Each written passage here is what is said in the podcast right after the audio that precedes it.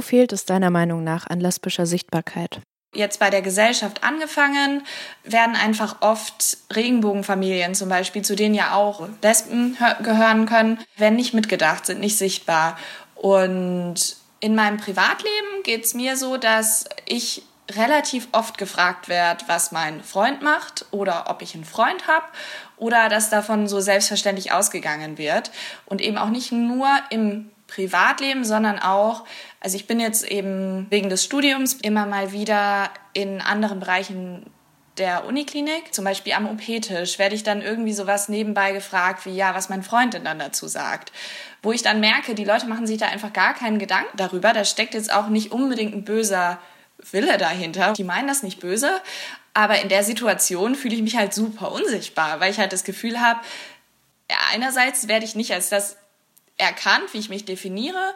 Aber gut, so ist es halt auch mit einer Identität, dass man die einem nicht unbedingt ansieht.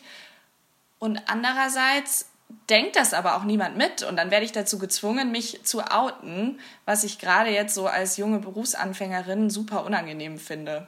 Du hattest gerade schon Regenbogenfamilien angesprochen. Inwiefern sind denn lesbische Eltern unsichtbar? Ich erinnere mich noch, dass vor einem CSD dann ja die Ehe für alle geöffnet wurde. Und da hatte ich das Gefühl, dass gerade in meinem Freundeskreis, also meine heterosexuellen äh, Freundinnen, dann gedacht haben, okay, das Thema ist jetzt ja vom Tisch. Und ich merke eben immer wieder, dass Leute nicht auf dem Schirm haben, dass ich mit meiner Partnerin zusammen keine Kinder kriegen könnte. Also was da alles an rechtlichen Schwierigkeiten dahinter steckt. Also dass ich eben zum Beispiel das Kind, das meine Partnerin austrägt, adoptieren müsste in einem Verfahren, was einfach super aufwendig ist und auch halt krass in die Privatsphäre reingeht und auch bis zu zwei Jahren dauern kann. Oder als ich jünger war, habe ich ganz viel lesbische YouTuber und Instagrammer angeschaut. Einfach weil so in meinem Privatleben niemanden gab, der lesbisch war und mit dem ich mich identifiziert hätte.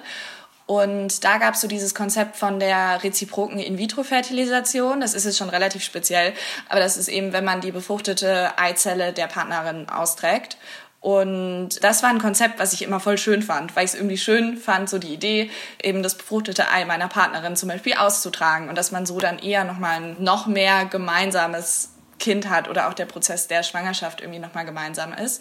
Und das geht ja in Deutschland einfach nicht mit dem wie halt Leihmutterschaft geregelt ist. Also dadurch, dass sie verboten ist, darf ich auch nicht die befruchtete Eizelle meiner Partnerin austragen.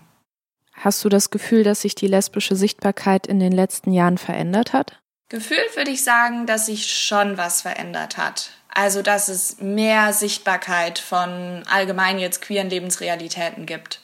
Andererseits muss ich halt auch sagen, dass ich eher aus einer, also ich komme aus einer Kleinstadt und bin eben auch bewusst von dort weggezogen, weil ich mehr queeres Leben haben wollte.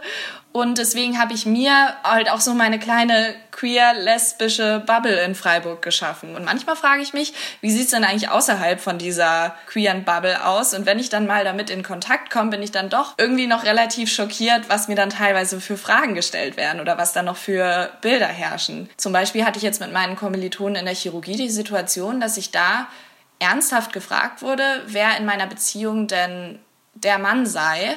Und ich war davon so überrascht von der Frage, weil ich einfach nicht glauben konnte, dass Leute, die in meinem Alter sind, mir so eine Frage stellen. Und das hat mir eben nochmal gezeigt, dass es außerhalb vielleicht halt ganz anders aussieht als jetzt innerhalb meiner kleinen queeren Wohlfühlblase.